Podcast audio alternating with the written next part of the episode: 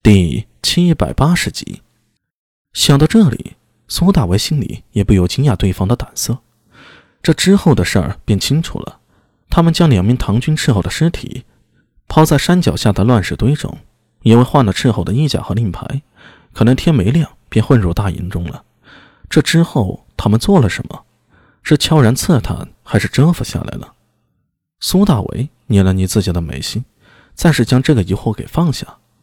顺着混入唐营的斥候这条线索继续推下去，连夜出营增援的唐军斥候抓回了两名突厥人的探子。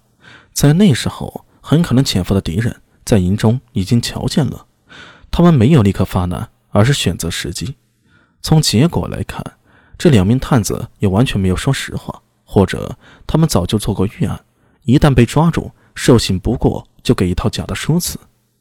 天亮之后，斥候营再次出动。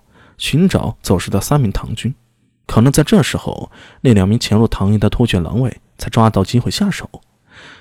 一人混进了关押俘虏的帐篷，之所以杀人，是为了灭口。自己有唐军的衣甲，出去倒容易，但是想带着两名俘虏，则不太可能。如果再对其他唐军下手，想再弄两套衣甲，则意味着要冒极大风险。唐军营内有徐营的兵卒，不容易瞒过，而且动手的话。万一失手，这种风险也是存在的。所以杀掉两名俘虏，断掉线索，对于突厥狼卫来说最简单。另一人则趁这个时候潜入了王文度的大帐。看来昨夜一定摸清楚了唐军主帅帅帐的位置。大总管陈知节一直在帐中，没有出去，而帐外亲兵把守森严。只有王文度在天亮时带着所有亲卫大摇大摆的巡营。这就给了潜入的狼卫机会了。苏大为在脑中仔细推演，觉得大致应该如此。再继续想下去，当外出搜索的斥候将两名唐军尸体带回来时，天已经大亮了。潜伏的突厥狼卫应该已经得手，他们说不定那时便悄然出营了。对，这有一个时间差。等苏大为他们从尸体上面推出敌人可能混入大营。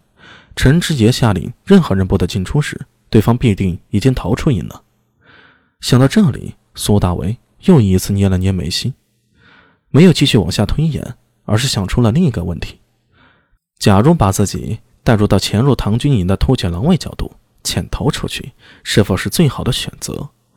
如果一直混在大营中，比如说给唐军的军马下毒，又或者放火制造骚乱，但苏大为随即摇头。把这个推想给放下了，不现实。如果是两军已然交战，这样做引发骚乱是有用的。但是现在大雪封山，唐军与西突厥的真正较量只能放在春后了。这么长的时间里，突厥狼卫不可能在唐营里潜伏住，不明唐军军制，而且不断有人巡营，迟早会露出马脚，甚至随时会被发现，徒劳无功。这条选项放弃了，那么最有利的。便是趁着唐军发现之前，搜索一切有用的情报信息，传回西突厥，为开春后的决战提供情报支持。这样一切就说得通了。至于抛尸在山脚下，让唐军容易发现，有了合理的解释，因为这事儿迟早瞒不过去的。哪怕唐军没有找到失踪的士兵，也会提高警惕。与其如此，不如故意让唐军发现，引开视线。怕他。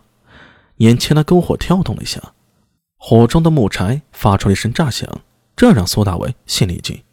也是这一瞬，他突然觉得自己这次面对的对手非常不简单。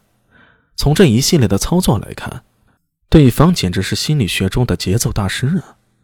化妆唐军混入唐军大营，说起来简单，其实并不容易。对方整套动作下来，分了三个步骤：第一步，先设计抓住唐军斥候。第二步，利用斥候的失踪，将唐营真旗引向外搜索，利用这个时机掩护潜入唐军的突厥狼卫。